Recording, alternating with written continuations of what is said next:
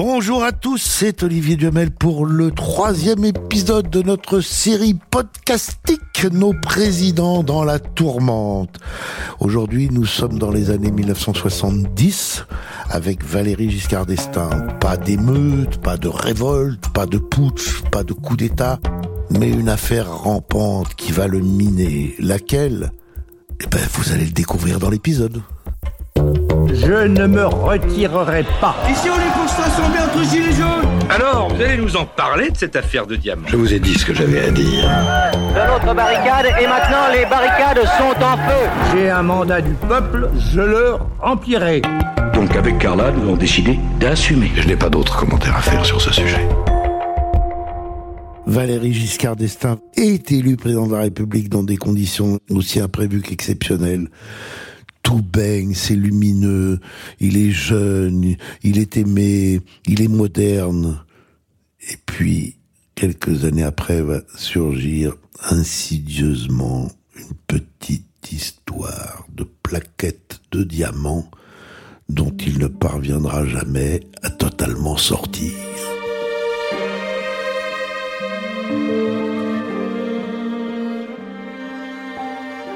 2 avril 1974, de stupeur, le président de la République Georges Pompidou meurt.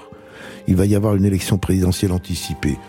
Tout va se passer comme d'habitude, les gaullistes auront leur candidat, le gaulliste sera élu, euh, comme Pompidou l'a été après De Gaulle.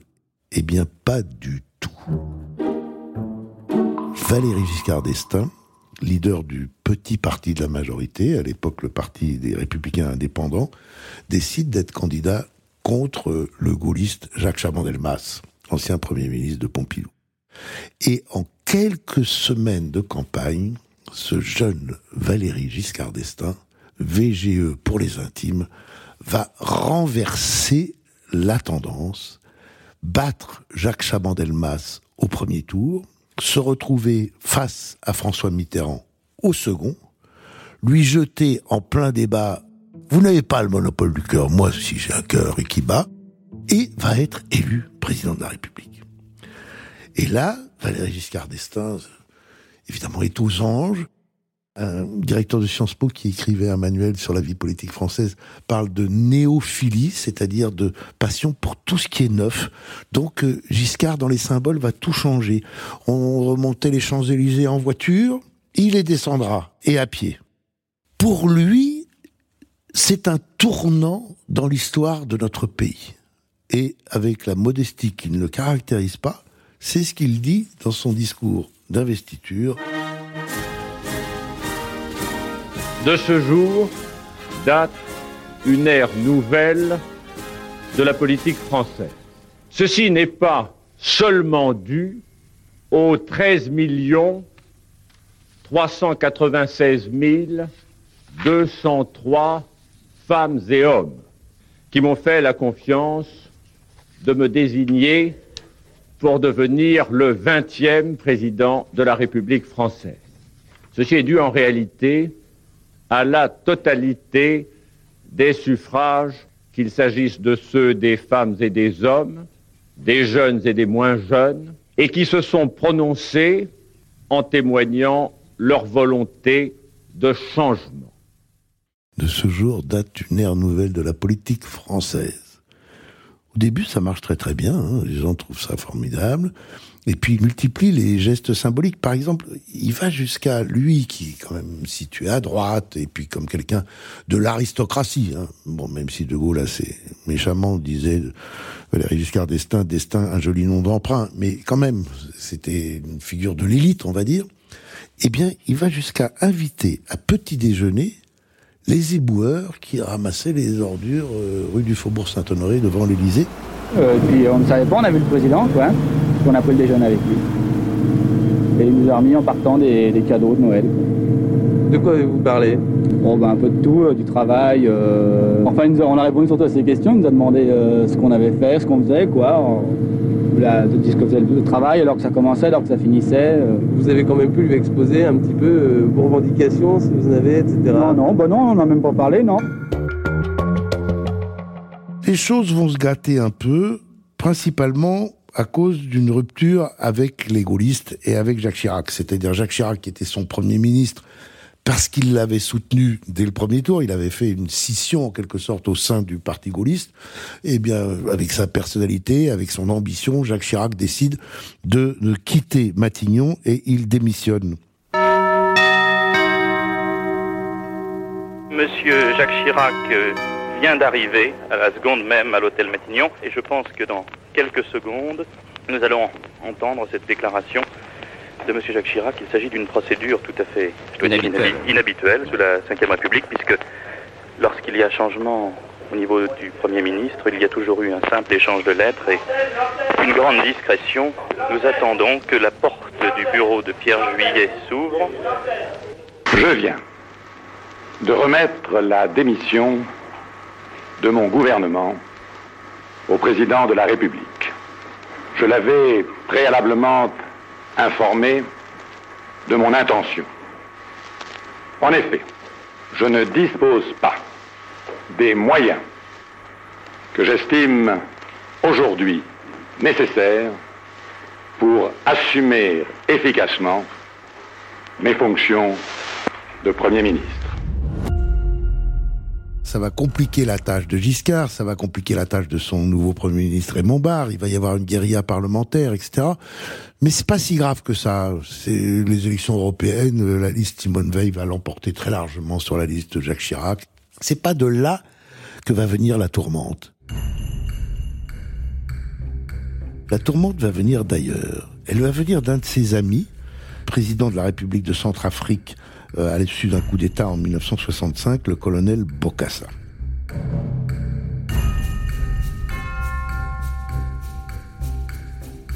Giscard est passionné de chasse. Et donc, il est allé plusieurs fois chasser en Afrique, en 1970, en 1971, en 1973, donc lorsqu'il était euh, ministre des Finances.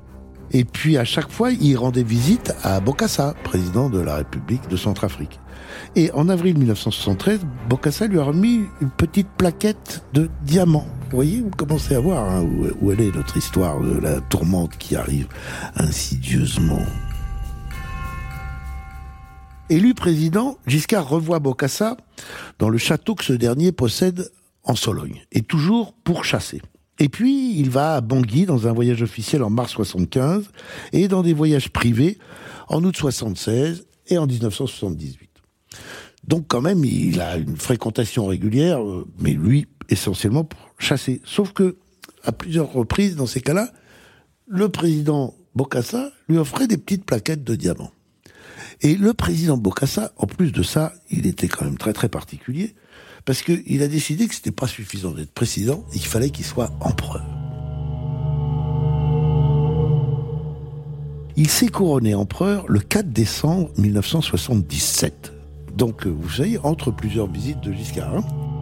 deux jours après la date anniversaire du sacre de Napoléon Bonaparte. Dans cette cérémonie, il n'y a pas de chef d'État et de gouvernement, sauf le Premier ministre de l'île Maurice. Giscard a envoyé le ministre français de la coopération, mais cette cérémonie se déroule dans un faste incroyable qui est retransmis par les télévisions du monde entier.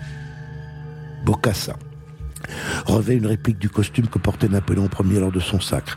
Une épaisse cape écarlate doublée de fourrure d'hermine blanche et d'une robe incrustée de perles sur laquelle étaient brodés en fil d'or des soleils et des abeilles.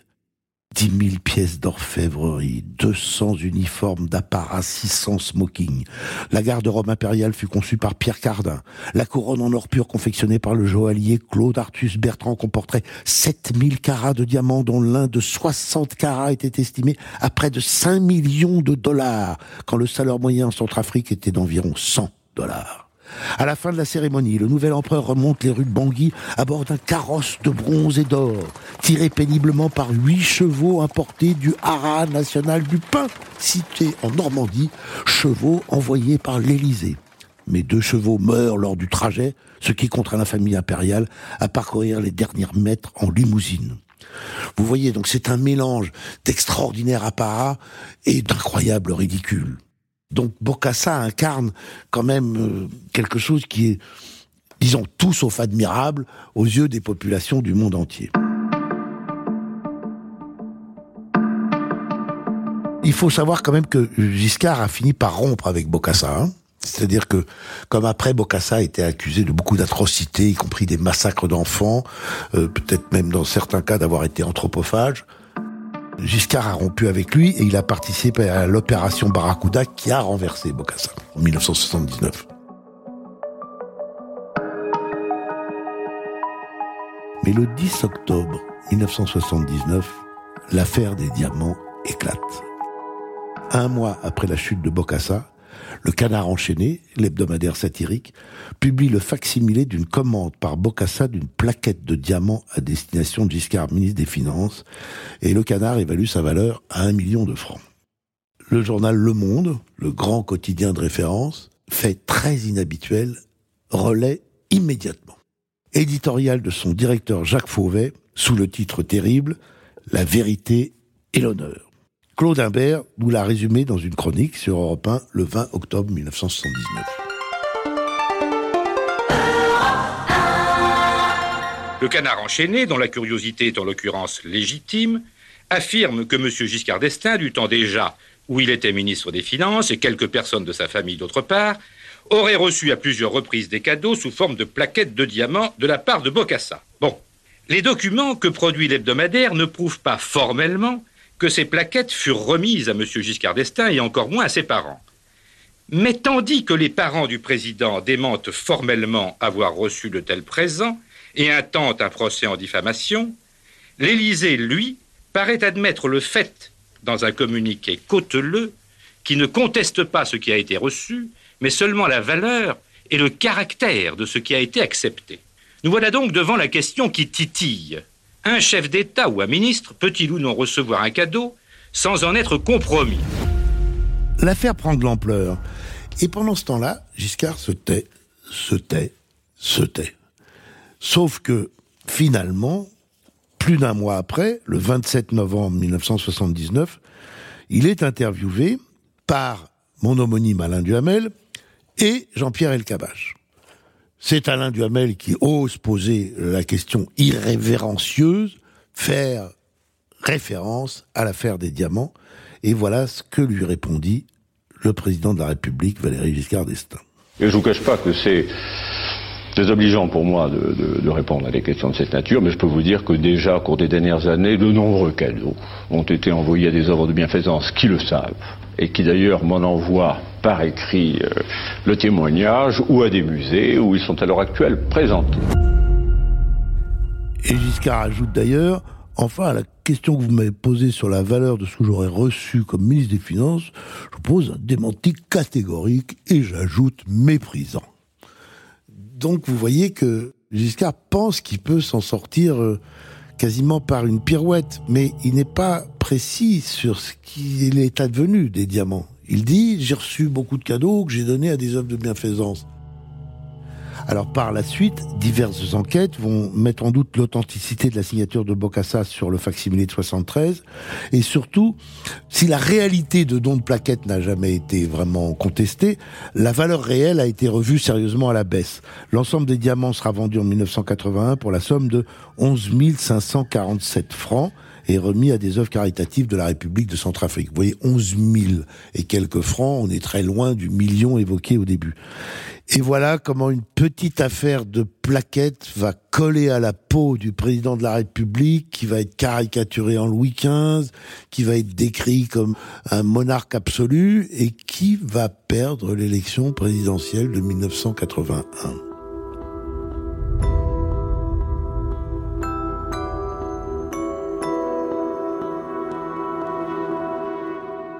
Alors, quelle est la leçon qu'on peut tirer de cela? C'est que nous sommes entrés dans une ère nouvelle de la média politique. Quand on vous accuse, pas de corruption, mais quand même, limite, d'avoir reçu d'un chef d'État africain tout sauf présentable, puisque devenu grotesquement empereur, euh, puis auteur de tortures et de massacres, là, la Constitution ne peut rien pour vous. Enfin, elle peut juste une chose, c'est qu'elle vous protège, elle vous permet d'aller jusqu'à la fin de votre mandat. On peut imaginer qu'aux États-Unis d'Amérique, des histoires équivalentes auraient conduit à un processus d'impeachment et à l'obligation de démissionner comme Nixon. faute de quoi le Sénat l'aurait renversé. En France, on n'en est pas là. La Constitution fait que le président de la République, qui est le vrai chef du pouvoir, reste en place. Dans les autres démocraties européennes, c'est le Premier ministre qui risquerait de tomber sur des affaires de ce type, et euh, il y a plein d'exemples comme ça. Pas chez nous. Évidemment, la France attendait l'alternance. Évidemment, la gauche avait considérablement progressé dans le pays. Évidemment, euh, les gaullistes, en tout cas certains d'entre eux, ont contribué à la défaite de Giscard. Dans, dans un événement, il y a toujours, c'est toujours multifactoriel, il y a toujours beaucoup, beaucoup de causes. Mais l'affaire des diamants a pesé, a été la tourmente très inédite, très particulière, dont finalement Valéry Giscard d'Estaing n'a jamais réussi à sortir complètement. Et celui qui va prendre la place de Valéry Giscard d'Estaing en étant élu au second tour contre lui, c'est François Mitterrand. Et François Mitterrand, des tourmentes, il en a connu par exemple, par exemple, par exemple, prochain épisode que vous pouvez écouter tout de suite ou plus tard.